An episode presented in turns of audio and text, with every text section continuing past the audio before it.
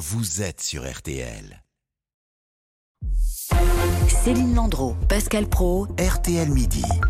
Plus de 2700 personnes ont déjà été évacuées des zones inondées après la destruction du barrage de Karovka en Ukraine. Et cela alors que l'eau n'a pas encore fini de s'écouler et que l'on s'interroge toujours sur les conséquences de cette destruction, tant sur le plan militaire qu'environnemental.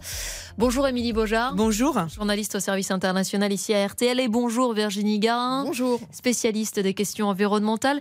Euh, Émilie, d'abord, est-ce que l'on en sait davantage sur les responsables de cette destruction, puisque Moscou et Kiev s'accusent mutuellement? Alors oui, Kiev continue à dire qu'elle n'y est pour rien. D'ailleurs, elle ne contrôle pas la zone qui est sous occupation russe depuis un an et demi, une zone qui avait été aussi minée par les Russes. Euh, quoi qu'il en soit, cette destruction arrive à un très mauvais moment, que ce soit pour la contre-offensive ukrainienne que pour les récoltes, avec euh, désormais les terres qui sont sous l'eau. Rappelons aussi qu'un barrage d'une telle envergure est protégé en vertu du droit humanitaire international. Le faire exploser peut être constitutif d'un crime de guerre. Quel serait l'intérêt militaire pour chaque camp d'une telle destruction? Alors, tactiquement, euh, c'est clairement un problème pour les soldats ukrainiens.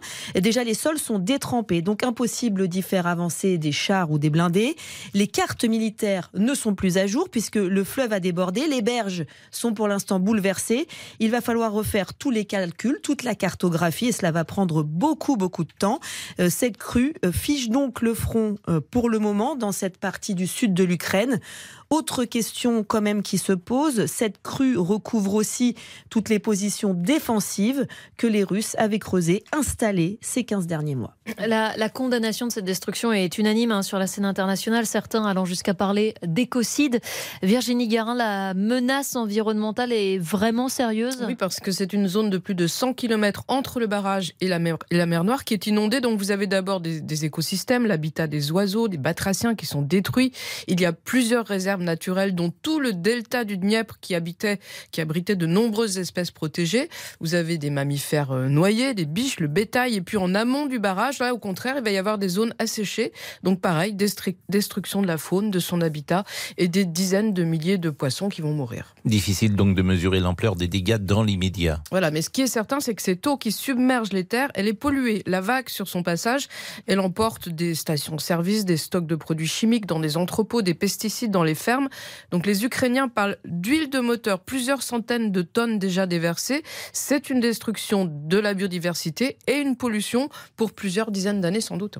Et cette réserve d'eau, Virginie, elle servait aussi beaucoup à l'agriculture localement. Voilà, donc il va y avoir à la fois un manque d'eau en amont du barrage pour irriguer et en aval, sous le barrage, les terres euh, vont être euh, inondées, Emilie en parlait, jusqu'à la réparation du, barrage. Et puis ensuite, bah, elle risque d'être empoisonnée parce que ce barrage sur le Dniepr, c'était comme un filtre où pendant des décennies, des sédiments se sont déposés tout au fond de matières toxiques charg- chargées par le, charriées par le fleuve.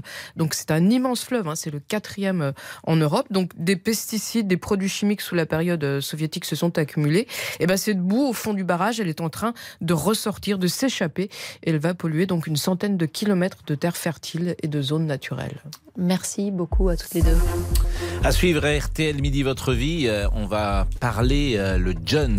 Et vous avez peut-être du mal. rien qu'avec cette phrase, vous perdez un petit peu de Pourquoi crédibilité. Plus personne dit le Jones, Ah bon? Bah on va parler, alors on va parler quoi? Comme nos ados. On va parler comme nos ados. Et quoi couper par exemple Vous savez ce que ça veut dire? Quoi? Quoi couper Ah, mais C'est là que vous deviez répondre Koubé. Ah bon, pardon. Alors effectivement, je ne parle pas le... comme les ados. Pauvre. Pauvre POV, ça veut dire quoi Pauvre? Point of view. Ah, pas- ça- c'est vrai Bah, Point non, non, je vous dis ça. Non, Vous non, êtes calé. Alors là, vous êtes calé, vous avez des ados Non, je suis jeune, Pascal. vite. Euh, Je vous remercie. on, on vous offre le dico adéquat dans un instant. À tout de suite. votre avis compte. Venez l'exprimer sur RTL au 3210.